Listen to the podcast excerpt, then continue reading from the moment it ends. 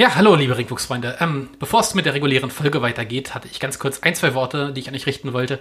Wie ihr wisst, bringen wir unseren Podcast werbefrei und kostenlos raus ähm, und sind nicht zuletzt deshalb auch ab und zu auf eure Unterstützung angewiesen. Ähm, die könnt ihr natürlich auch monetär erfolgen lassen. Ich glaube, jeder weiß inzwischen, dass wir einen Patreon-Account haben. Unter patreon.com slash ringfuchs könnt ihr uns einen monatlichen Obolus zukommen lassen, ähm, von dem unter anderem dieses Mikrofon bezahlt worden ist, in das ich gerade spreche, in dem äh, auch unsere Serverkosten mit abgedeckt sind oder mit dem wir auch mal Werbung schalten können.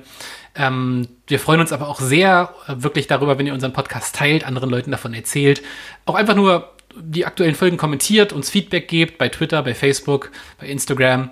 Ähm, und zu guter Letzt und vielleicht sogar am allerwichtigsten, ähm, hinterlasst uns doch bitte, bitte eine gute Rezension bei iTunes oder auf der Podcast-Seite eures Vertrauens. Also dann hoffentlich fünf Sterne und einen netten Kommentar.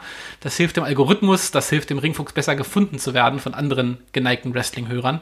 Und äh, ja, das ist eigentlich das, was wir zu guter Letzt wollen, dass uns möglichst viele Leute hören und mit uns äh, sprechen, interagieren und uns hoffentlich gut finden dann auch.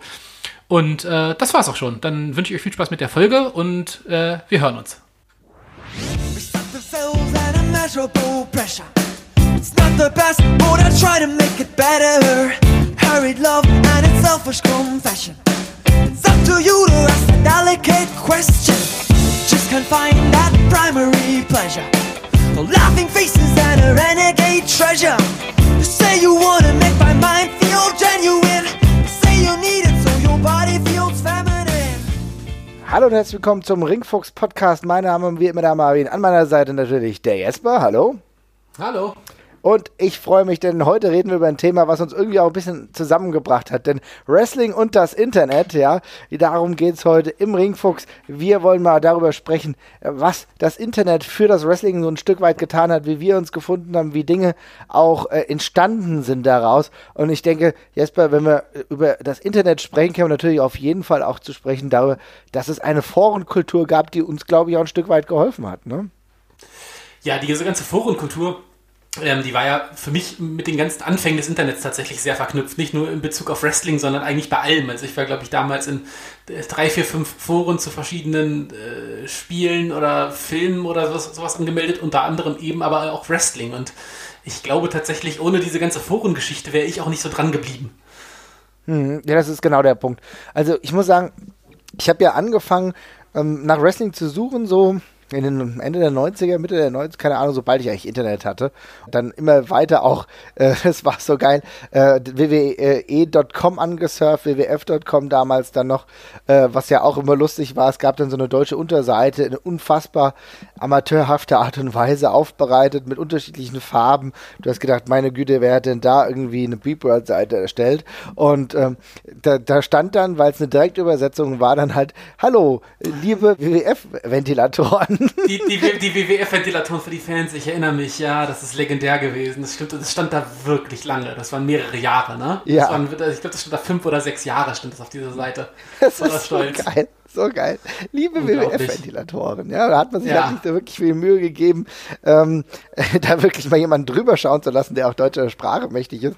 Das war sehr, sehr, sehr, sehr gut. Und es gab aber dann auch relativ bald ja eine Entwicklung. Ich habe es erst eins später verfolgt, aber aus diesen Mailing-Gruppen ist ja auch ein bisschen was raus entstanden. Ne? Das habe ich halt alles genau verpasst. Also ja. ich weiß, was Mailing-Gruppen sind und ich weiß auch, wie, dass es sie für, all, für alles gab. Also ich glaube, auf dem US-Markt waren die noch ein bisschen präsenter als in Deutschland, glaube ich. Ne? Ähm, aber das ist genau das, was ich verpasst habe. Also ich habe noch mitbekommen, dass viele von den Foren äh, aus Mailing-Gruppen irgendwie noch entstanden sind, genau. da ihre Vorläufer hatten, aber ich war nie in einer. Mhm, ich auch nicht. Ich habe das dann äh, nicht so wirklich mitbekommen, aber im Nachhinein hat man es dann äh, zwischen den Zeilen auch gelesen, unter anderem dann bei Moonsault, ja. Mhm. Äh, es ist ja auch eine Seite, äh, darüber will ich gleich nochmal ein bisschen ausführlicher sprechen. Und das war lustigerweise auch einer der ersten deutschen Seiten, die ich angesurft habe. Also ich habe dann immer so geguckt, okay, wo kriege ich mal deutsche Informationen? Und da war irgendwann mal ähm, bsww.de, also ich glaube Big St Stefans Wrestling World oder so, oder Wrestling World, die habe ich angesurft. Dann war noch irgendeine Seite, die hieß Rumormonger. Ich weiß nicht, ob du die kennst, ne? Die kenne ich auch noch, natürlich. Ja, und äh, das war auch so eine Seite, wo immer so ein paar News drin waren. Natürlich, äh, Power Wrestling war ja immer so meine Zeitung, die ich früher als Kind immer konsumiert habe. Äh, da gab es mhm. dann auch eine äh, Webadresse. Und, und dann irgendwie ging es natürlich auch darum, äh, zu kommunizieren, mit den Fans sich noch mehr auszutauschen. Und ich weiß nicht, ich habe keine Ahnung, ehrlich gesagt, wie ich damals auf Cyborg gestoßen bin. Aber Fakt ist, ich habe mich dann da angemeldet, weil ich es geil fand, mit Leuten über Wrestling zu diskutieren. Und das ist jetzt, ich habe eben mal nachgeguckt, wirklich 19 Jahre her. Das ist absurd. Wenn wir uns vorstellen, ich habe mich am genau, ziemlich genau vor 19 Jahren angemeldet. Und zwar am 26.04.2000 habe ich mich beim Cyborg angemeldet. Also ich bin schon fast so lange äh, beim Cyborg, wie der jetzige äh, Cyborg-Admin äh, Grise lebt auf dieser Welt. Grüße an dieser Stelle. Das ist absurd, oder? Das ist total absurd. Also ähm, bei mir ist es, glaube ich, ähnlich. Also ich glaube, du hast einen leichten Vorsprung vor mir. Mhm. Ähm, ich glaube irgendwie so ein halbes Jahr oder sowas. Wenn ich mich recht erinnere, habe ich bin ich, glaube ich, irgendwie ähm, 2002 angemeldet, sogar erst, ja. glaube ich. Ja, ich glaube Januar 2002. Ähm, aber ja, total irre. Also ich meine, das sind jetzt auch halt schon über 17 Jahre, die mhm. man da angemeldet ist und halt auch immer noch in der Zeit immer noch, also natürlich mal mehr oder mal weniger, bei dir jetzt ja auch eigentlich fast gar nicht mehr. Nee, ich bin nicht mehr. Aber schon, mhm. ja, aber schon nochmal irgendwie was schreibt. Also ich poste immer noch alle zwei Monate mal irgendwie was oder so. Mhm. Das ist schon irre. Also bei mir hat es, glaube ich, angefangen übrigens mit wwfstuff.de. Das war die, das war die, das war die Seite von dem, von dem Klaus, den wir beide ja auch kennen. Ach ja, Logo. Ähm, genau. Äh, ich ich glaube, da bin ich damals irgendwie über Komplettlösung zu WWF SmackDown für die Playstation oder so gestolpert. Also das war auch so ein, so ein mhm. ja, ich weiß nicht, Google-Fund wird es nicht gewesen sein, Alter Vista-Fund oder so. ähm, genau, aber dann irgendwie auch relativ zeitnah auf, auf Cyborg, was damals ja, auch, ich weiß nicht, ob es das größte Forum mit war, aber auf, es wirkte auf jeden Fall sehr, sehr aktiv damals. Mhm. Ähm, und gleichzeitig hat es irgendwie noch so eine gewisse Familiarität gehabt. Man kannte, man kannte irgendwie dann doch schnell alle Namen, die da irgendwie so waren. Und äh, ja, dann blieb man da so hängen. Ähm, nicht nur zuletzt wegen dem Wrestling, sondern auch wegen dem ähm, ganzen anderen Kram, der dann noch stattfindet und stattfand. Also fällt ja auch so ein bisschen unter den Tisch, aber ich glaube, zeitweilig dürfte das Cyber auch mal eins der größten aktiven Fußballforen in Deutschland gewesen sein, glaube ich, zwischenzeitlich. Mhm. Ähm, das war auch sehr, sehr breit aufgestellt, aber ja, im Herz natürlich immer Wrestling. Das ist für mich insofern einfach absolut spannend, weil ich habe das ähm, sehr konsumiert. Also jetzt ja nicht mehr, ich lese halt immer noch öfter mal, aber ich, äh, aktiv posten mache ich jetzt nicht mehr. Aber ich fand es insofern einfach toll, weil man hat sich auch mit verschiedenen unterschiedlichen Leuten ausgetauscht, die auch eine andere Altersklasse waren. Also die äh, wirklich ein paar Jahre älter waren und sich dort irgendwie verabredet haben und auch über Wrestling zu sprechen. Und das Geile ist, ich habe sehr, sehr viel ähm, Expertise von anderen Leuten dort einfach mitbekommen, mhm. die schon zu den Hannover-Zeiten regelmäßig zum Catch gegangen sind, die auch da viel erzählt haben, die irgendwie Insiderwissen hatten oder beziehungsweise Hintergrundinformationen zu den einzelnen Athleten, die wir dann vielleicht im großen Fernsehen gesehen haben, die aber davor schon in Frankfurt, äh, in Hamburg oder in Hannover oder irgendwie unterwegs waren. Und das fand ich einfach eine richtig tolle Sache und gleichzeitig hat es mir auch eigentlich eine andere Dimension eröffnet. Denn ja, wenn wir über absolut. Wrestling reden, dann äh, habe ich natürlich immer nur das WWF Wrestling im Fokus gehabt oder das mhm. WCW Wrestling. Aber Fakt ist, es gab, es, wir wissen wir alle, da haben wir schon lange genug drüber gesprochen, ja so viel mehr. Und gerade dieser japanische Input, den habe ich hauptsächlich auch dadurch bekommen, dass ich halt auf so einem Forum aktiv war. Total. Also das, das hatte ja so ganz viele verschiedene Ebenen. Also das, was du gerade am Anfang einmal angesprochen hast, darauf möchte ich auch nochmal ganz kurz Bezug nehmen, weil dieser geschichtsschreiberische Faktor von Wrestling, es gab ja sonst wenig Orte, wo Leute, die auch schon teilweise da schon 20 Jahre oder 30 Jahre im Wrestling waren, ja wo man deren Meinung mal hat lesen können. Und da fand das eben statt. Ne? Da haben halt irgendwelche Leute, es war immer so ein bisschen wie Opa erzählt vom Krieg, also da kamen dann Namen, die man noch nie gehört hatte und mhm. es war auch schwer, irgendwas von denen zu finden, weil YouTube gab es ja auch noch nicht. Ähm, aber ja, da hast du eben gemerkt, okay, es gibt halt, es, oder es gab schon ganz von einer ganz langen Zeit halt Wrestling und es gibt Wrestling-Fans, die schon viel, viel länger dabei sind. Und das zweite, ja, die Dimension, die du angesprochen hast, ist völlig richtig. Ich weiß auch noch, das erste Mal, als ich auf dem Cyborg war, da gab es noch ein ECW-Forum, also da war ich noch nicht angemeldet, mhm. habe nur, hab nur mal mitgelesen. Da gab es ein ECW-Forum, da gab es ein WCW-Forum und da versteht man erstmal so, ah, okay, es gibt wohl dann doch noch mehr als WWF und WWE und äh, dann kommt der ganze Jap japanische Schwenk erst noch dazu. Ähm, und ja, also damals, wo man eben ja nicht sowas hatte wie Google, wo man einfach schnell auf eine Liste gestoßen ist mit allem, was es irgendwie in Wrestling gibt oder keine Cage-Match-Datenbank oder sowas hatte. Da ist man mit ganz vielen Sachen da eben zum allerersten Mal überhaupt in Kontakt gekommen. Und sei es erstmal auch nur in schriftlicher Form.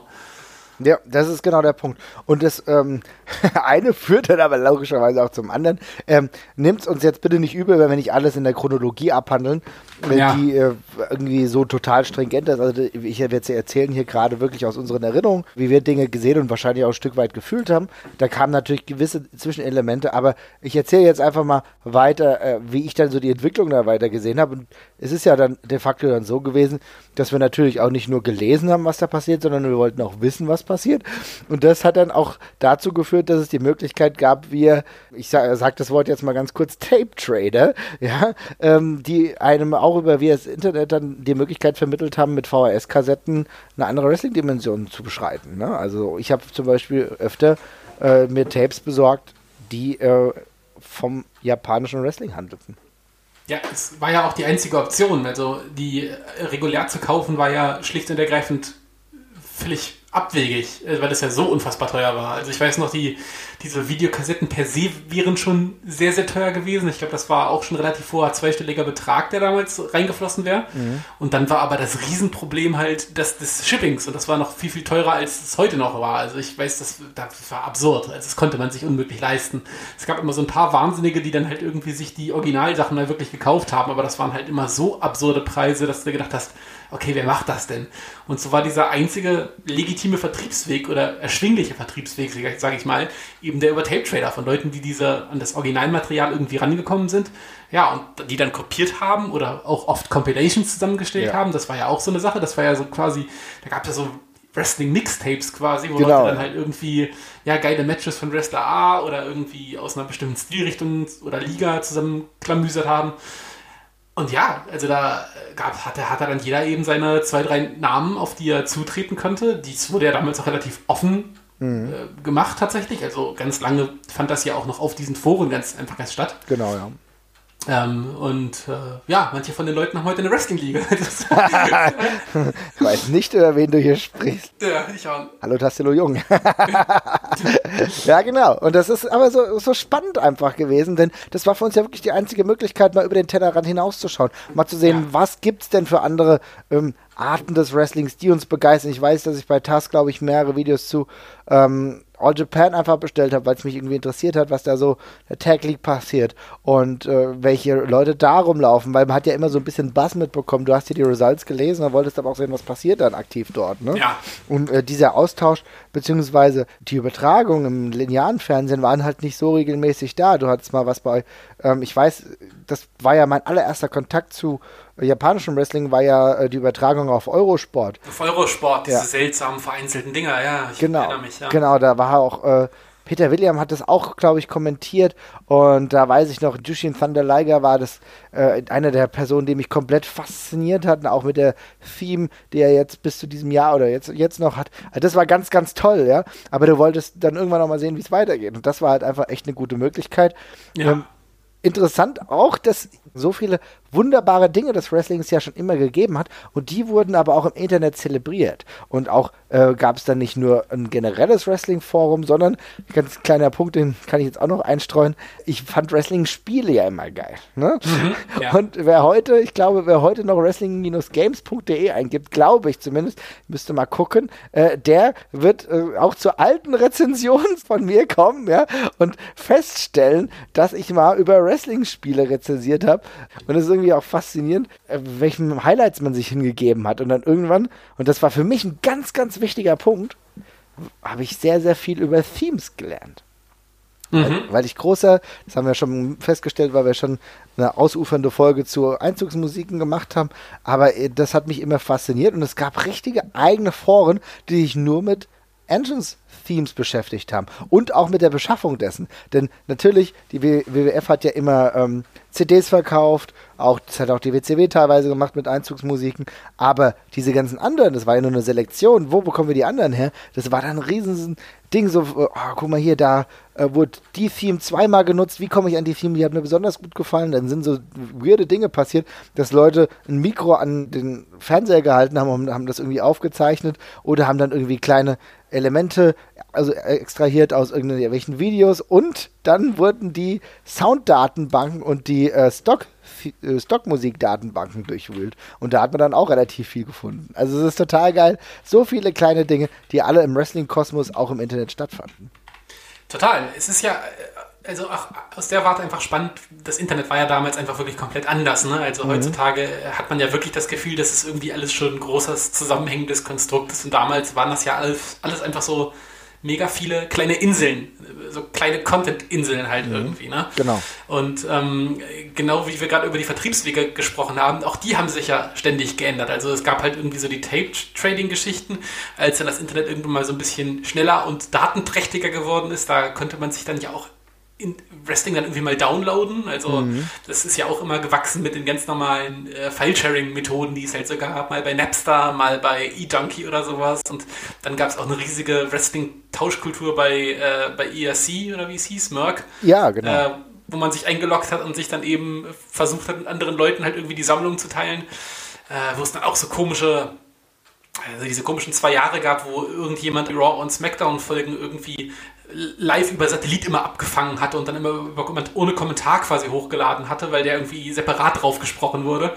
Also für ganz, ganz komische Geschichten teilweise. Aber äh, ja, es war halt in ganz vielen Bereichen ein richtiger Türöffner. Also man, es, es, wäre viel einfach gar nicht ohne gegangen. Also ich, mich würde wirklich mal interessieren, wann der hiesige Markt sonst mal mit japanischem Wrestling in Kontakt gekommen wäre. Mhm. Also ich glaube, das hätte halt ewig gedauert.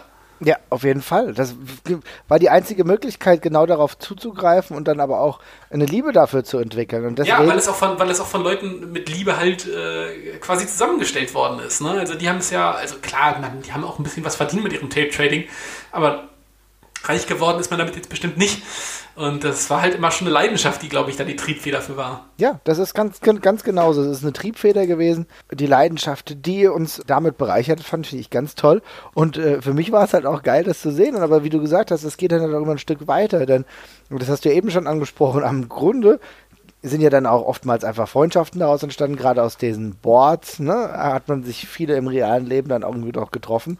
Und dann ging es sogar noch weiter. Und wie du es eben gerade gesagt hast, aus den Wrestling-Foren sind zum Teil auch eigene Wrestling-Ligen erwachsen. Ich glaube, das muss man auch ganz klar festhalten, dass mhm. da wirklich was Großes, Positives entstanden ist, was heute natürlich jetzt auch ähm, sich zu einer professionellen Liga entwickelt hat, äh, wie die WXW. Ich glaube, die GSW war auch nicht großartig anders. Ne? Die entstand nee, auch. das war da genauso, ja. ja. Also ich meine, das ist ja ähm, ich, die, die Euro-Wrestling-Szene, also wie sie jetzt auch heute gewachsen ist quasi, die würde es ja ohne das Internet wirklich nicht geben. Ja. Ähm, da haben wir zum einen halt, also einfach die Tatsache, dass es halt eine Werbeplattform war. Ne? Also ähm, als dann mal Independent Wrestling auch angekommen ist, da war es halt einfach mal eine geile Möglichkeit, einen zentralen Platz zu haben wie Moonsault, äh, wo dann eben gesagt wurde, hier übrigens Raven ist jetzt in Deutschland bald mal, kannst mhm. da ja mal hinfahren. Und gleichzeitig war das aber für mich auch die einzige Möglichkeit, mich mit anderen Leuten zu organisieren, um da irgendwie hinzukommen. Weil ich hätte es damals nicht geschafft, von Hannover nach Oberhausen zu fahren, irgendwie als ich 15 oder 16 war. Dann hast du halt Mitfahrgelegenheiten oder sowas halt gesucht. Ne? Und auf einmal war da eben eine relativ gut vernetzte deutsche Szene da. Also ja, es war, hat sich damals eigentlich auf WXW und später dann GSW erstmal so fokussiert, die so überregional die Fans angezogen haben, würde ich mal behaupten wollen. Mhm. Aber da ist halt trotzdem was daraus entstanden, was halt später immer noch Bestand hat, nämlich dass man eben auch gegebenenfalls mal jetzt wieder 300, 400, 500 Kilometer fährt, um eine geile Wrestling-Show zu sehen. Mhm. Das war für mich übrigens auch so das erste. Ähm, wo ich mal mit Mitfahrzentralen ja irgendwie äh, in Kontakt mhm. getreten bin. Also bevor das irgendwie offiziell konstituiert wurde, äh, gab es das halt dort in Boards, wo gesagt wurde, hier, ich komme aus äh, Darmstadt, äh, wer will mit aus dem Raum Darmstadt, wir fahren hoch zu was weiß ich, ähm, ja, ins Sauerland zur GSW oder sowas. Ja, nach Olsberg. Ja. Nach Olsberg. Oder wir fahren nach Essen zur WXW. Und das, es war eine Situation, die von den Fans entstand, um die Liga zu erschaffen und gleichzeitig auch wieder mit den Fans, damit mehr Fans irgendwo dahin gehen konnten. Also es war irgendwie ein Grassroots Project, kann man eigentlich ein Stück weit so sagen, Wrestling gerade zu Anfang der 2000er, oder? Ja, total, definitiv. Also das ist dann wirklich aus den ja, aus dem Willen der Leute gewachsen, halt hinzufahren und eben natürlich auch aus dem Verständnis der Promoter, das als Werbeplattform zu nutzen. Also das war ja auch lange irgendwie noch ein Struggle. Ich kann mich noch, das gab ja damals auch noch so den abfälligen Begriff der Internet-Promotion und sowas, ne? Ja. Wo sie dann gesagt haben, ja, die, als große Promotion hast du sowas nicht nötig, da machst du dann eine Plakatwerbung und dann kommen die Leute schon. Und die WXW, die waren ja mit so die ersten, die da konsequent wirklich äh, auf eine andere Zielgruppe auch gegangen sind. Dann eben auch mit US-Independent Wrestlern oder sowas, die jetzt hier auf dem Markt noch nicht so die krasse mhm. Name-Value hatten oder so. Aber ähm, ja, das ist ganz schnell miteinander gewachsen und ähm, ist auch immer noch, glaube ich, der Grundstein für das, was heute äh, da ist. Ja finde ich auch. Und es konnte daraus halt äh, weiter und noch mehr anderes erwachsen, aber das war halt der Grundstein, der dafür gelegt wurde. Einige haben es äh, weiter geschafft, andere haben es dann nicht geschafft, sage ich mal, so von den Promotions zu überleben. Aber da, die Tatsache, dass es überhaupt Wrestling gab, äh, dass Wrestling promoted werden konnte, dass Leute live in Berührung damit getreten sind, hängt halt ma ganz maßgeblich mit dem Wrestling, äh, mit dem Internet zusammen. Das ist für mich untrennbar miteinander verknüpft. Ich wäre nie ähm, wahrscheinlich zu einer Euro-Wrestling-Show gegangen, hätte es Internet nicht gegeben, weil für nee, mich. Definitiv, ja. ja. Für mich war halt zum Beispiel Hannover, ja, da habe ich vielleicht nicht genau Power Wrestling oder so gelesen, aber es hat mich da vielleicht auch nicht so interessiert. Aber ich wurde erst aufmerksam äh, durch Euro Wrestling im Internet und das fand ich schon spektakulär. Ja, noch dazu, also ähm, damals die anderen Werbeplattformen sahen halt auch gegebenenfalls immer furchtbar aus. Ne? Also ja ich hab, kam ja aus Hannover und da lief auch auf dem offenen Kanal öfters hier IWW äh, die ja relativ traditionsreich gewesen sind, aber das sah halt im Fernsehen dermaßen furchtbar aus. Also nicht jetzt mal unbedingt von dem, was im Ring passiert ist, sondern einfach von der Produktion her, dass ich niemals auf die Idee gekommen wäre, da hinzugehen. Und wenn wir jetzt mal ganz ehrlich sind, die meisten Wrestling-Plakate, die irgendwo so in der Stadt hingen, die waren jetzt auch nicht die allerschönsten, wo du so als Jugendlicher gesagt hast, boah, das sieht aber cool aus. Mhm. Also, und da war es halt schon geil, dass du irgendwie so das Internet, das Internet hattest und dann eben, ja, auch einfach mehr positive Berichte davon gelesen hast, ne? mit Leuten, die halt meinen, ist eine geile Show, hat sich mega gelohnt oder sowas und ja, dann traut man sich halt irgendwie auch mal selber hin. Ja, das ja. Und ich finde es also sowieso auch spannend, also auch diese äh, Wrestling- äh, und die Promotions sind ja zum Teil auch dadurch entstanden, dass es auch davor Wrestling, ja, Fantasy Wrestling gab. Ja, Fantasy mhm. Wrestling ist ja auch ein ganz eigener Punkt, über den werden wir irgendwann nochmal mit den äh, passenden Gästen sprechen. Aber Fantasy Wrestling ist ja auch etwas, wo sich Leute gefunden haben, um Storylines, lange ausgeformte Stories und Geschichten zu schreiben für mehr oder weniger ausgedachte Wrestler, andere haben auch reale Wrestler genommen und haben darum Geschichten geschrieben. Also, mhm. das ist im Endeffekt, ja, ein ganz eigener Bereich gewesen, faszinierend. Und da haben sich dann auch Leute wieder im Internet zusammengefunden, das gesch geschrieben und sind dann auch gleichzeitig beim Cyborg gewesen. Ne? Ja, vielleicht äh, müssten wir das auch mal ganz kurz erklären. Also du kann, es gab ja bei Fantasy Wrestling, das hat ja immer so ein bisschen anders funktioniert, aber mhm ich glaube, generell können wir es erstmal als, als Rollenspiel ja. ganz grob umreißen. Ne? Also man hat, meistens lief es irgendwie so ab, dass man hat sich halt mit, was weiß ich, 10 bis 20 anderen Leuten halt online in einem Forum oder auf einer Seite verabredet und hat dann eben quasi Interviews und Matches von seinem Wrestler halt, ja, als eine Art Fanfiction halt quasi geschrieben. Und unter meist äh, recht dubiosen Bewertungskriterien wurde dann halt irgendwie seitens von den Machern dieser Seite entschieden, wer da jetzt gewonnen oder verloren hat. Aber in der Regel ging es halt darum, halt selber irgendwie spaßige Geschichten miteinander äh, zu schreiben und aufzustellen. Und ich weiß nicht, also zeitweise gab es bestimmt auch mal irgendwie 100 Fantasy-Wrestling-Ligen in Deutschland, die halt irgendwie parallel existiert haben. Da hat gefühlt ja nochmal jeder eine aus dem Boden gestampft. Da waren dann auch einige langlebiger und einige deutlich kürzer am Start. Aber wie du schon gesagt hast, manche davon sind ja auch nochmal in ganz andere Sachen dann weitergewachsen. Ja, das ist genau der Punkt. Also sind alle weitergewachsen und ist, ich weiß nicht, ich finde das total faszinierend, das überhaupt zu sehen. Ich fand aber auch die, den Einfallsreichtum und die Kreativität, also was ich damals so am Ansatz irgendwie bei Fantasy Wrestling gesehen habe, erstaunlich. Und ich glaube, viele, die dann gedacht haben, okay, ich kann das in diesem kleinen Rahmen vielleicht umsetzen, haben sich dann auch gedacht, okay, wie wäre es vielleicht, das im Rahmen einer Promotion dann auch mal umzusetzen, oder? Ja, genau. Also die äh, bei der GSW war es doch äh, genau das, glaube ich, zum Beispiel eigentlich, ne? Mhm. Ja, genau. Ich glaube, da, da mhm. war die Entstehungsgeschichte ja genau die mit äh, Ingo, der, äh, ich glaube, damals quasi die gleiche Liga bloß online geleitet hat und dann gesagt hat, ich mache es jetzt auch mal äh, in echt. Mhm. Ähm, aber ja, auch da, was für eine, also was allein durch einen Text durch die Tastaturen geflossen, das war halt irgendwie schon äh, geisteskrank, ne? Also ich meine, die Leute haben seitenlang teilweise pro Woche geschrieben irgendwelche fiktiven Interviews und dergleichen und äh, ja, äh, auch irre. macht heute auch keiner mehr, glaube ich, oder wenige. Ja, wahrscheinlich nur noch ganz wenige. Spannend war daraus, aber äh, dass es auch einen anderen Punkt gab, der aus Independent-Gründen ähm, groß geworden ist, und zwar auch Leute, äh, auch so Dinge wie Wrestling-Manager-Spiele. Also Manager-Spiele ist jetzt vielleicht der falsche Ausdruck, aber es geht so in die Richtung, jeder kennt diese ehemaligen Football-Manager, Fußball-Manager-Spiele und gleichzeitig gab es auch ein datenbasiertes Wrestling-Spiel, was jetzt nicht irgendwie mit äh, Joypad oder so gespielt wurde, sondern irgendwie mit Tasten und mit Mausklicks und zwar, das war das äh, Extreme Warfare Revenge. Und das ist ja auch einer der Spiele gewesen, die irgendwie auch independent erstellt wurden, auch wahrscheinlich äh, mehr oder weniger Crowd äh, Sourcing finanziert. Und äh, das war ja auch etwas, was relativ früh stand, aber ganz, ganz viele Leute in ihren Bann gezogen hat. Ne? Ja, witziger Vorreiter auch ähm, für alles, was sonst noch so gekommen ist, mit dem Blick hinter die Kulissen, der ja bei vielen Leuten bei Wrestling auch immer so, glaube ich, für, ähm, äh, für eine Faszination gesorgt hat. Also, das sind ja klassische Wirtschaftssimulationen in der ja. Regel gewesen. Ne? Also, du hast gerade Football Manager ist ein guter Vergleich. Ähm, man ist es ja so eine Mischung aus Sportsimulation und man ist so ein bisschen Regisseur oder sonst irgendwas und baut eigene Storylines. Ja, da gab es dann eben immer relativ große Datenbanken von Wrestlern mit unterschiedlichen Werten. Das war dann, es gab da auch, glaube ich, damals, äh, da gab es einmal Extreme Warfare Revenge oder Deluxe damals auch noch. Äh, und zeitgleich gab es noch Promotion Wars. Das waren quasi so immer die beiden großen konkurrierenden ja. Spiele. Mhm. Äh, beide sehr optisch sehr simpel gehalten, aber eben mit großen Datenbanken dahinter, mit Wrestlern, die verschiedene Fähigkeiten und Werte haben, die man dann dementsprechend einsetzen konnte und musste. Ähm, aber auch, ja, nur übers Internet bekannt geworden. Also ich glaube, man konnte für die Spiele mal was spenden, wenn man mochte, wenn mhm. man wollte, aber eigentlich war das Freeware, klassische, klassische Computerspiel-Freeware, ähm, die sich aber unter Wrestling-Fans halt extremer Beliebtheit erfreut haben. Also Extreme Warfare Revenge, die gibt es ja auch bis heute. Also ich glaube, inzwischen heißt das jetzt äh, TEW, ich habe es vergessen, wofür die Abkürzung steht, Total Extreme Wrestling, ich weiß es ehrlich ja, gesagt genau, nicht. Ja, mhm. ja, genau. Und da, ich glaube, da ist der letzte Teil auch erst vor ein paar Jahren in, in erschienen. Die Spiele sind auch immer komplexer und gewaltiger geworden, tatsächlich auch. Inzwischen auch bezahlpflichtig.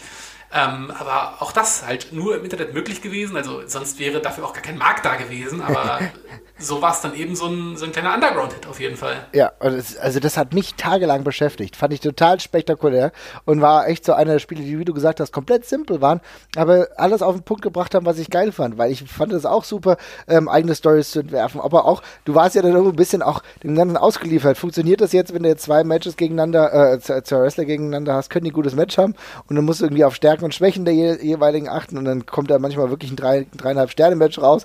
Das war so das erste Mal, wo ich dann auch wirklich die ganze Zeit in Berührung gekommen bin, ne? Mit diesen Sterne-Ratings, ja, die man sonst ja, so genau. rudimentär so ein bisschen mitbekommen hat. Das war dann für mich, okay, das ist halt so das Ding to go. Äh, da weiß ich, okay, danach muss ich mich richten.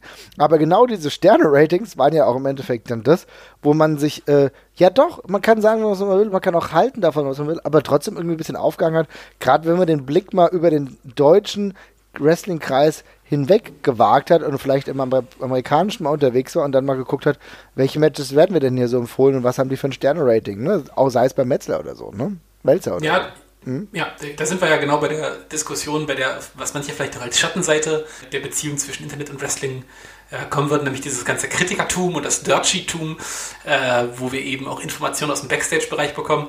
Vorweg, ich bin jetzt kein großer Fan von Sterne-Ratings, aber gleichzeitig, ich sehe es genau wie du wenn man Empfehlungen haben möchte, man braucht irgendeine Art von, von Skala oder mhm. es, es, muss jetzt auch keine Zahlen sein, was es ja im Endeffekt sind, aber irgendein Bewertungsmaßstab, der mir halt sagt, das ist lohnenswert oder das ist nicht lohnenswert. Das ist ja bei Filmen genauso. Ne? Da sagt mir jemand, das ist ein toller Film oder das ist ein, vielleicht nicht so ganz sehenswert oder das ist was für einen lauen Sonntagnachmittag, wenn du nichts anderes zu tun hast. Mhm.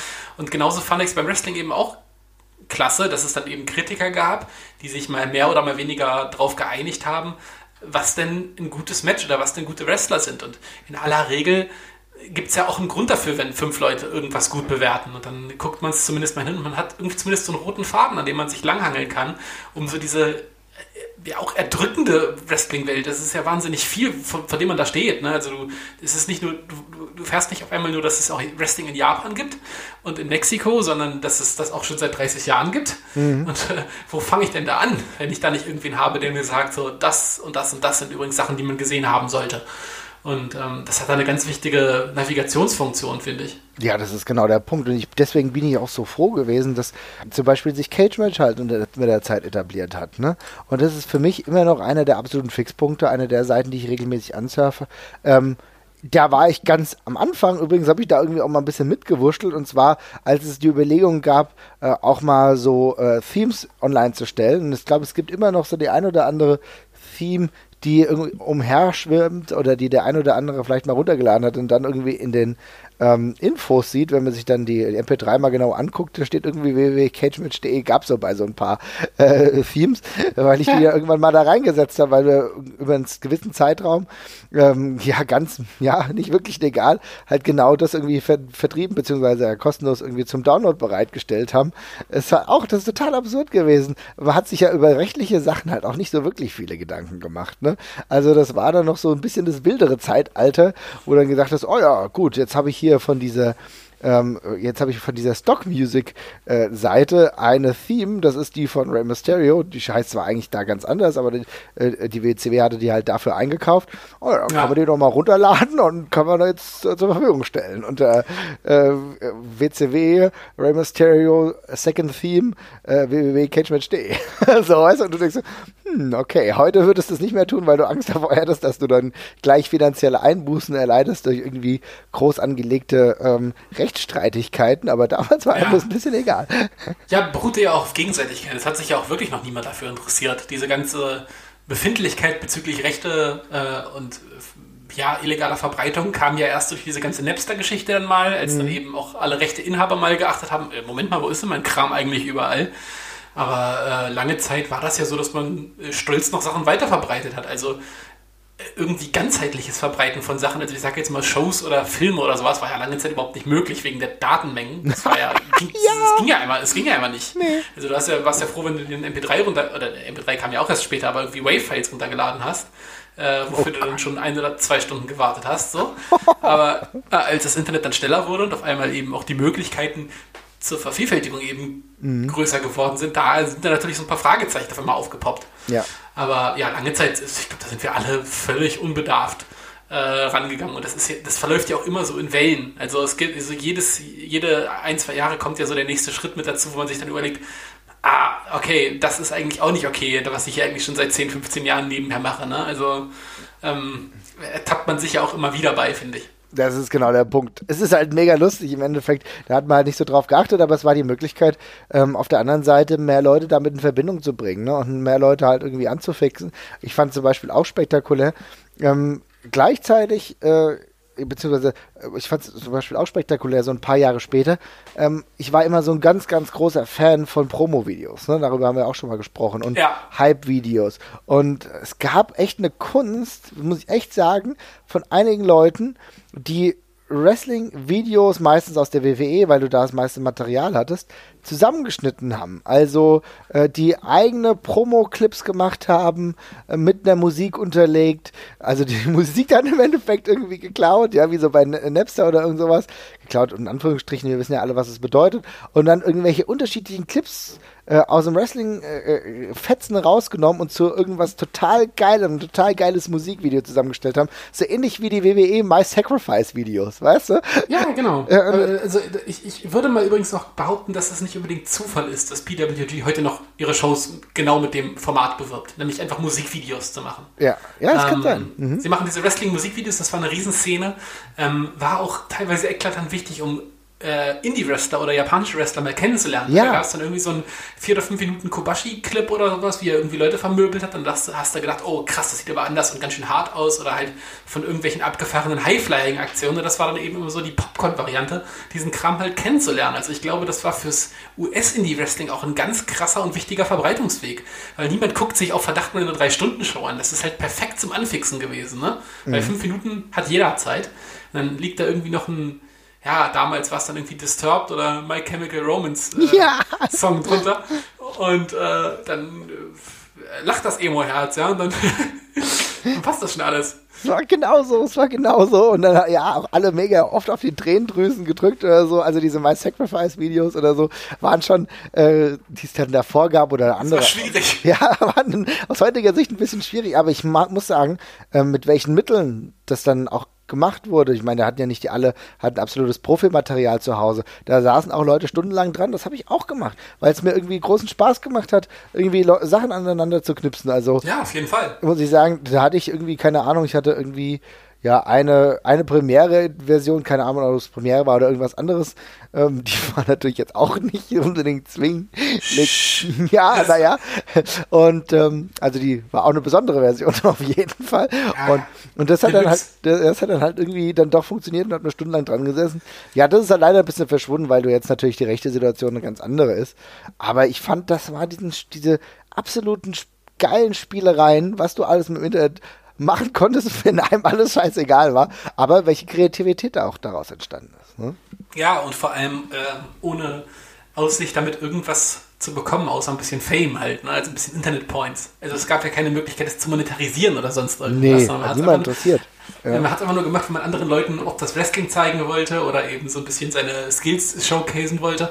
Aber das war schon äh, cooles, cooles Zeug und ich habe darüber ganz, ganz viel kennengelernt. Also ich weiß noch, es gab mal so ein so ein Musikvideo, das habe ich irgendwie auch jahrelang gebookmarkt gehabt. Also es gibt es leider nicht mehr. Ich habe es in Suche für die Folge habe ich danach gesucht, aber das war ähm, eine Compilation über äh, geile japanische Tag-Teams, die halt zu äh, drei mhm. Songs irgendwie so durchgeballert hat. Mit ganz vielen Wrestlern, die ich halt damals überhaupt nicht kannte. So, ne? Und ähm, es war einfach so ein geiles 10 oder 12 Minuten äh, Intro in japanisches Tag Team Wrestling oder eben nicht nur japanisches, aber eben all das, was auf dem Kontinent damals eben stattgefunden hat. Und da habe ich halt so viele Leute drüber kennengelernt, die ich dann später als, als Wrestler auch wirklich schätzen gelernt habe. Mhm. Das ist halt perfekt dafür gewesen. Ja. Geil. Ja, ja, ich kann mich auch noch an so ein paar dieser Clips erinnern. Ich weiß ganz genau, was du meinst. Müsste ich mal gucken, ob es das ein oder andere vielleicht mittlerweile aus irgendeinem Grund vielleicht doch auf YouTube geschafft hat oder so. Wahrscheinlich eher nicht, aber also, keine Ahnung, das war schon eine richtig, richtig coole Zeit. Und es wurde auch viel ausprobiert, es wurde viel gemacht und wir haben ja eben schon über Cage Match gesprochen, wenn wir jetzt ein bisschen mehr an die heutige Zeit denken. Und Cage Match gibt es ja auch schon extrem lange dann ist ja heute, kann man ja sagen, einer der absoluten Richtmesser für uns alle Cage Match. Äh, früher noch, und das fand ich total geil, mit den unterschiedlichen Bildern der Wrestler. Weißt du das noch? Als, ja, Logo. Als, als Cage Match, du bist irgendwie auf Walter gegangen, wobei das ist ein schwieriges Thema. Aber du bist auf, sag ich mal, Rob Van Dam gegangen und hast irgendwie die unterschiedlichen Stages mit diesen kleinen Bildchen von ihm einfach gesehen, wo, unterschiedliche Gesichter, wie hier halt früher aussah, dann zehn Jahre später und so weiter und so fort. Das war mega geil. Und da habe ich auch sofort ein Bild an, zu jedem Wrestler gehabt. Heute musst du zu Cage Match gehen und guckst, was der Wrestler so gemacht hat, musst aber gleichzeitig, halt, ist jetzt kein Drama, aber musst da gleichzeitig nochmal deinen Namen separat googeln, wenn du das Bild dazu finden willst. Ne? ja, das Geile bei Cage Match war ja auch diese Chronologie, die du immer hattest, mit äh, ja. den Wrestler halt über die Jahre, also bei irgendwelchen Luchadors, wie sich dann die Masken geändert haben, oder bei Great Muta, wo du dann halt irgendwie die zehn verschiedenen Looks halt so nebeneinander hattest dann so. Und das war halt auch immer so ein geiler, geiler Einstieg. Und auch bei Wrestlern, die halt ihre Maske verloren haben oder so, ne? Mega. Das war halt mega cool. Geil, liebe es. Und das, also ganz ehrlich, und wir reden hier mit totaler Faszination, aber vollkommen zurecht, auch weil, ey, ohne Scheiß, ich glaube, wir können beide sagen, egal wann wir mal angefixt wurden, hätte es das Internet nicht gegeben, wären wir beide nicht Wrestling-Fans geblieben. Gehe ich von aus. Ja, ja? Das, ist, das, das, das Ding ist ja das. Also Wrestling macht ja, ist, wir haben ja beide unsere Phasen, wo man, wo es einfach keinen Spaß macht. Ne? Du guckst, du findest halt irgendwie, keine Ahnung, jetzt gerade WWE bremst dich halt mega aus, obwohl du ja. eigentlich Bock drauf gehabt hättest und dann langweilst du dich halt zu Tode. Und dann gibt jetzt vielleicht der Indie-Markt gerade auch eher in diesen lauen Sommermonaten nicht so wahnsinnig viel her oder man hat keinen Spaß dran. Und ich finde, da ist halt so das Internet halt immer mega geil und wichtig für gewesen, weil wenn dich auch gerade aktuell nichts interessiert hast, ey, dann habe ich eben täglich immer noch mal eine halbe Stunde irgendwie über Wrestling was gelesen, was ich noch nicht wusste von, mhm. von früher oder so. Oder habe noch mal was über eine, eine, Biografie oder sonst irgendwas von jemandem online gesehen oder mich noch mal an irgendwas erinnert, was ich mal gerne geguckt habe. Und so bleibt es halt ein Teil von deinem Leben, ohne dass du auch gerade aktuell irgendwas mitnimmst. Aber das ist bei mir definitiv so. Hätte ich mich, hätte ich mich nur auf das konzentrieren können, was mir aktuell serviert worden wäre, ey, da wäre ich seit zehn Jahren nicht mehr dabei, glaube ich. Ja, das ist genau der Punkt. Du hattest eigentlich die Welt, die dir dort offen steht, durch das Internet vollkommen nutzen können. Für mich war es zum Beispiel auch essentiell, weiter um äh, Pro Wrestling aus Japan mitzubekommen so Dinge wie äh, Pure Love, ja. Und es gab, es gab ja noch viele andere Seiten, die sich mit Pro Wrestling aus Japan auseinandergesetzt haben. Das, da, das waren meine Unsurf-Seiten. Ich habe immer geguckt, was passiert da gerade, weißt du? Das war super. Ja, mega. Also, also auch, also das waren so Hauptseiten, es gibt noch andere, es gab dann so auch so Databases, wo du gucken konntest, wie sahen die Wrestler früher aus und so weiter und so fort. Und viele Wrestling Bells Websites, auch total geil, die Tiefen des Internets, weil das jeder halt seinen, seinen Fixpunkt genommen hat, was er total geil fand und worüber er geschrieben hat. Und dann kam so unglaublich viel Wissen zusammen und man konnte stundenlang durchgucken, kannst du heute natürlich auch. Aber ich will halt ein bisschen sagen, wie diese Entstehungsgeschichte war, dass man sich immer weiter nach vorne getastet hat und auch die Möglichkeit hatte, immer mehr zu erfahren. Ja? Und äh, ja, irgendwann war es ja dann auch wirklich möglich, dann äh, sich die Shows mal ein bisschen anzugucken, auch mal durch Streaming. Ich weiß auch so, dass die ersten 480p-Clips oder so, die du mal streamen, oh, ja. streamen gucken konntest, das war auch nicht alles geil, aber es musste sein. Ja, ja, und es wird dann ja auch schnell und es wird ja, es wird ja schnell alles besser. Also mhm. ich, das, ich weiß noch, dass das ein relativ kurzer Weg war von sich pixelige Clips angucken bis hin zu, oh, mal die ganze aktuelle Raw-Folge mal kurz ziehen. Äh, in, ja, nicht HD, aber was war damals? X-Wit war damals der ganze ja. Standard. So, und äh, da hast du dann, das, das war alleine schon ein Riesensprung. Also, ja. Das war super. Ach ja. Mann, ey. geil, geil, geil. Das war so, so eine schöne Zeit. Und das Geile war, ich war dann irgendwie auch stundenlang am Rechner, weil ich es natürlich nicht hinbekommen habe, irgendwie ähm, die Videos, die ich mir angucken wollte, natürlich auf dem Fernseher zu ziehen. Das heißt, ich habe dann wirklich äh, wie Klotzaugen gehabt, weil ich die ganze Zeit immer am Rechner gesessen habe und habe mir da Wrestling angeguckt. Ne? Und das ist ja. ein ganz anderes Gefühl gewesen. Ich weiß nicht, ob, ob vielleicht es mir nur so geht, aber Wrestling, der generell Dinge am Rechner anzuschauen, ist ein anderes Gefühl, als die Relax auf der Couch zu gucken und äh, auf dem Fernseher zu sehen, weißt du?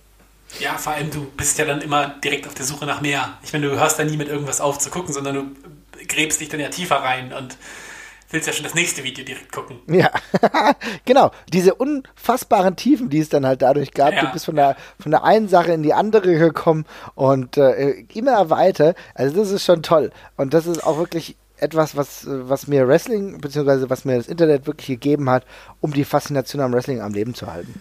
Hm? Total. Ich meine, diese ganze, man wollte ja auch nicht hinterher sein. Also was, worüber wir noch gar nicht so groß gesprochen haben, sind ja, also wir haben jetzt schon über Foren gesprochen, aber auch Diskussionen über Wrestling und auch teilweise mhm. ja sehr erhitzte Diskussionen. Da hat man ja teilweise auch gemerkt, scheiße, ich habe noch ganz schöne krasse Bildungslücken. Ne? Wenn mir jetzt jemand hier auf einmal sagt so, ey, keine Ahnung, du hast noch nie ein Kenta Kobashi-Match gesehen, dann kannst du dich gar nicht Wrestling-Fan nennen. Mhm. dann denkst du so, fuck, da muss ich irgendwie noch was nachholen. Das nächste Mal möchte ich auch klug scheißen können. Ja, stimmt. Ähm, und da, da rutscht man eben auch mal tiefer rein ne? und erweitert dann halt darüber so ein bisschen den eigenen Horizont, ehe man dann auch manchmal vielleicht merken kann, so, okay, Kenta Kobashi Match, das ist jetzt für mein eigenes Seelenheil gar nicht so wahnsinnig wichtig oder ich muss keine, nicht jeden Luchador aus den 60ern kennen. Aber ähm, ja, auch da merkt man eben ganz schnell so, okay, es gibt Leute, die haben nochmal einen ganz anderen äh, Wissensstandard als ich, was die ganze Sache angeht, oder ein ganz anderes Interessengebiet halt auch. Ne? Wie wenn dir jemand was von einem Musikstil erzählt, von dem du so gar keinen Schimmer hast. Da sagst du so, ja, keine Ahnung, ich höre auch gerne mal Gitarrenmusik, zum Beispiel Metallica oder so, und der erzählt dir dann sonst was von anderen Metal-Bands oder so. Ähm, genauso war es ja beim Wrestling auch. Und da gab es dann ja auch für jeden Bereich ganz schnell so Experten, also mhm. die dann eben auch so zu Meinungsführern geworden sind in den jeweiligen Bereichen. Ähm, und das meine ich übrigens auch nicht negativ. Auch die haben einen ziemlich krassen Beitrag dazu geleistet, eben bestimmte Sachen auch weiter zu pushen. Aber klar, haben eben auch äh, Meinungsbilder ganz heftig geprägt, was, glaube ich, auch heute noch ganz viel vor, also vorhält. Ja, auf jeden Fall. Auf jeden Fall, ja, sie haben das Meinungsbild geprägt, haben aber auch Anstoß für Diskussionen gegeben, mit denen man sich dann näher beschäftigen konnte, haben auch Input gegeben, hier guckt euch das mal an und so weiter und so fort. Das war eine super Sache und auch die Diskurse waren immer schon, glaube ich, relativ hitzig. Ich glaube, ja, wie soll ich sagen, da ist man so ein bisschen verblendet, wenn man sagt, früher war alles mega geil. Auch ich weiß schon früher, auch im Anfang, Anfang der 2000er war es auf dem Cyborg und auf anderen Foren äh, auch manchmal anstrengend, weil es immer die gleichen Nörgler gab, die irgendwie dann Dinge schwierig fanden. Bei mir war es zum Beispiel Beispiel so, dass ich ähm, am Anfang alles gelesen habe und irgendwann, weil ich die WWE halt weiter verfolgen wollte, aber halt nicht mir alles ja madig machen lassen wollte, habe ich dann einfach das WWE-Forum beispielsweise nicht mehr mir angeschaut. Äh, wo ich mich heute immer noch rumtreibe und regelmäßig lese, ist dann halt ähm, das Euroboard, aber da hat dann jeder so seine Präferenzen gehabt und es gab halt immer so Diskurse, die wieder aufgebrochen sind. Aber das ist im Endeffekt ja wie heute.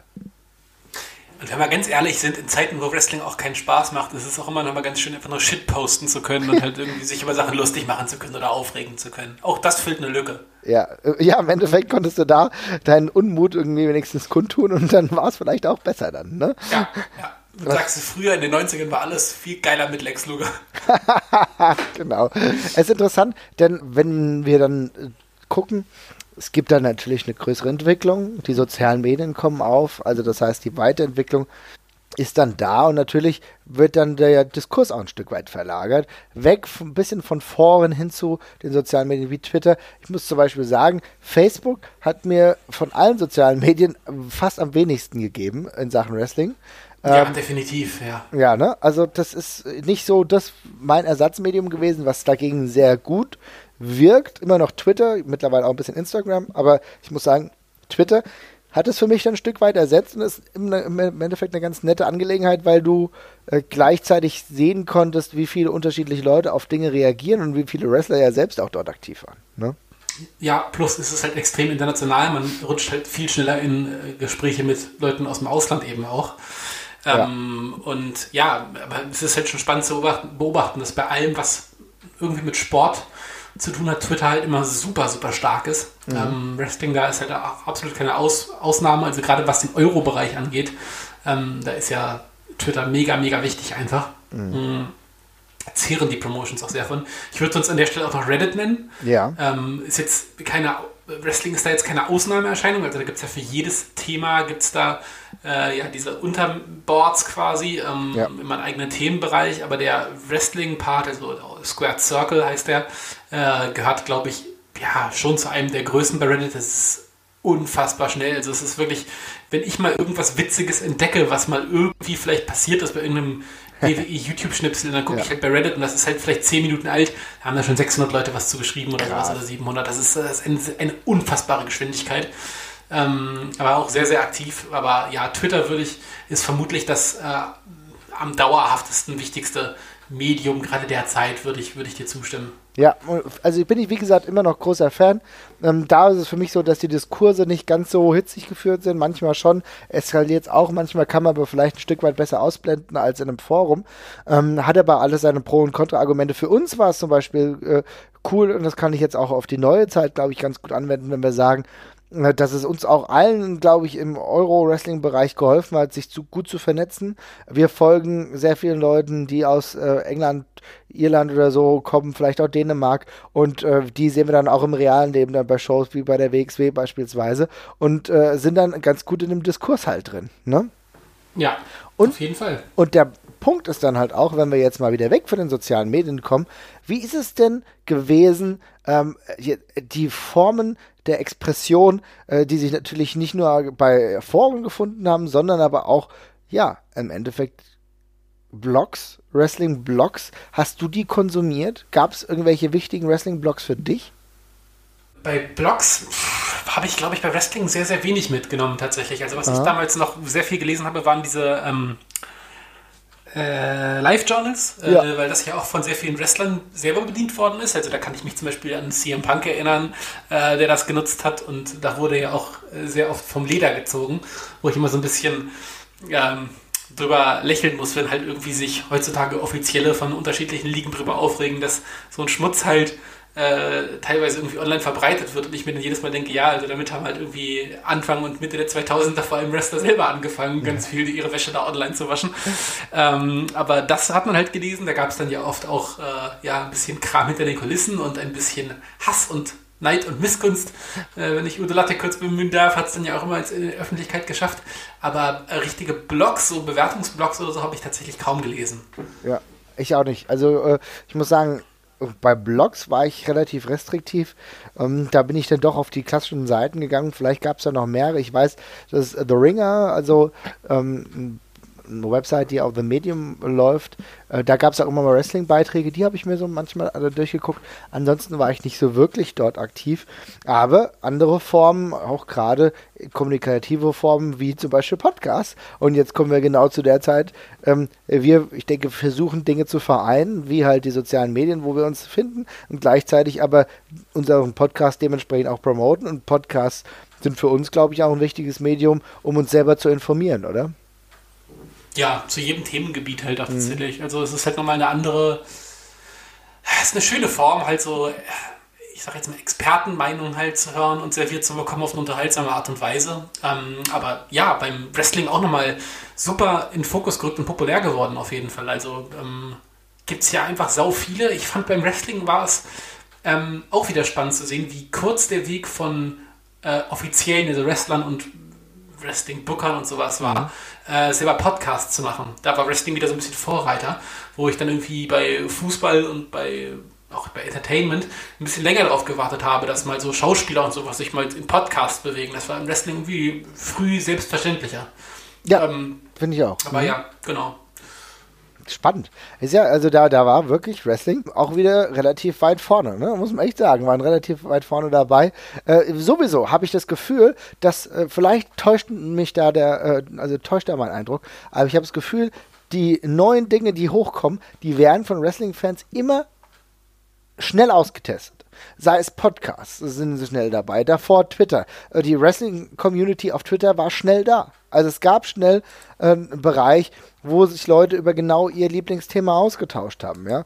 Und ja. Äh, das zeichnet, glaube ich, auch die Wrestling-Fans ein Stück weit aus, weil sie halt sich in der Nische äh, befinden oder das zumindest denken und genau dann mit anderen Nischen besser korrespondieren können, indem sie halt äh, Digital Native sind und äh, Dinge zuerst konsumieren können, glaube ich. Ja, definitiv. Und äh, es hilft dann eben auch nochmal, aber auch nochmal weiter. Also ja, also erstmal stimmt es, dass Wrestling-Fans da, glaube ich, einfach affin sind. Ähm, aber es hilft dann eben auch, wenn du so Leute hast wie Cold Cabana, die eben so ein Medium auch sofort so pushen und den Wert drin erkennen, den das auch für Wrestling-Fans haben kann. Gehören immer beide Seiten zu. Aber ja, ich glaube auch, dass Wrestling-Fans durch die ich nenne es mal Durststrecke, die sie hatten früher, um mhm. an Sachen ranzukommen, ähm, da auch recht aufgeschlossen sind für Neues. Also das sehe ich auf jeden Fall immer wieder. Also die sind alle sehr technikaffin in der genau, Regel. Genau. Äh, wissen, wie sie an Sachen rankommen, wissen sehr schnell, wie sie was finden auch. Also und haben auch kein Problem damit, sich durch zwölf Wrestling-Networks gleichzeitig zu navigieren. Mhm. Ähm, das kriegen sie alle aber schon sehr, sehr gut hin. Ja, genau das. Und ich finde sowieso, wenn wir jetzt mal auf der anderen Seite schauen, auch interessant, dass aber auch selbst große Companies das dementsprechend gut aufnehmen. Denn ganz ehrlich, wir können viel über die Rückständigkeit der WWE sprechen, aber die waren die ersten, die gleich gewusst haben, ähm, wie soziale Medien einzubinden sind. Also die waren relativ früh dabei, Twitter-Handles ihrer Wrestler ähm, unten reinzuschreiben, als die reingekommen sind. Äh, die versucht haben, die sozialen Netze auch so zu nutzen, dass man Werbung damit betreiben könnte oder konnte. Ähm, andere Wrestling-Ligen tun das ihnen ja mittlerweile auch gleich, auch in einer sehr guten Art und Weise. Also auch da wurde der Wrestling-Fan dann dadurch da wieder bedient, weil er genau auch wusste, ähm, wie man die Informationen saugt und sie wurden dementsprechend auch bereitgestellt. Finde ich ganz spannend zu sehen, weil das ist, ich muss echt sowieso immer wieder sagen, dass die WWE in Sachen Social Media einfach ein absoluter Vorreiter ist. Ja, und, definitiv. Ja, und, und äh, das hängt aber auch damit zusammen, weil es halt die Leute gibt, die es nutzen wollen. Ja, absolut. Also es, da haben sie, haben sie offene Türen eingerannt und äh, da haben sie es auch wirklich geschafft, das so konsequent aufzubauen und in so einem also in so einer krassen, in so einem krassen Turnus zu nutzen auch für mhm. sich. Also das ist ja wirklich, das läuft ja wie ein Uhrwerk bei denen wirklich. Also das ist ja eine Content-Schleuder wirklich. Ähm, aber ja, auch da muss man erstmal die Zielgruppe für haben. Ja, auf jeden Fall. Und äh, was wir jetzt komplett außen vor gelassen haben, was aber natürlich auch wichtig ist, gerade wenn es darum geht, auch Videos zu konsumieren, ist auch YouTube immer ein wichtiges Ding gewesen. Ähm, und auch, glaube ich, ist es immer noch, denn bei YouTube gab es viele Dinge, von denen man gar nicht genau wusste, welche rechtlichen äh, Situationen hat das jetzt hier gerade. Ist es im Graubereich, interessiert es einfach keinen, weil als es halt das mit den Tape Trader nicht mehr so ganz so exzessiv gab und YouTube immer größer geworden ist, dann haben sich plötzlich auch dort All Japan, New Japan Sachen eingefunden die man dann äh, in schöner Regelmäßigkeit sich angucken konnte und gerade auch viele historische Dinge, Klassiker mit ähm, Vader, und so weiter und so fort, äh, die haben dort Einzug gehalten.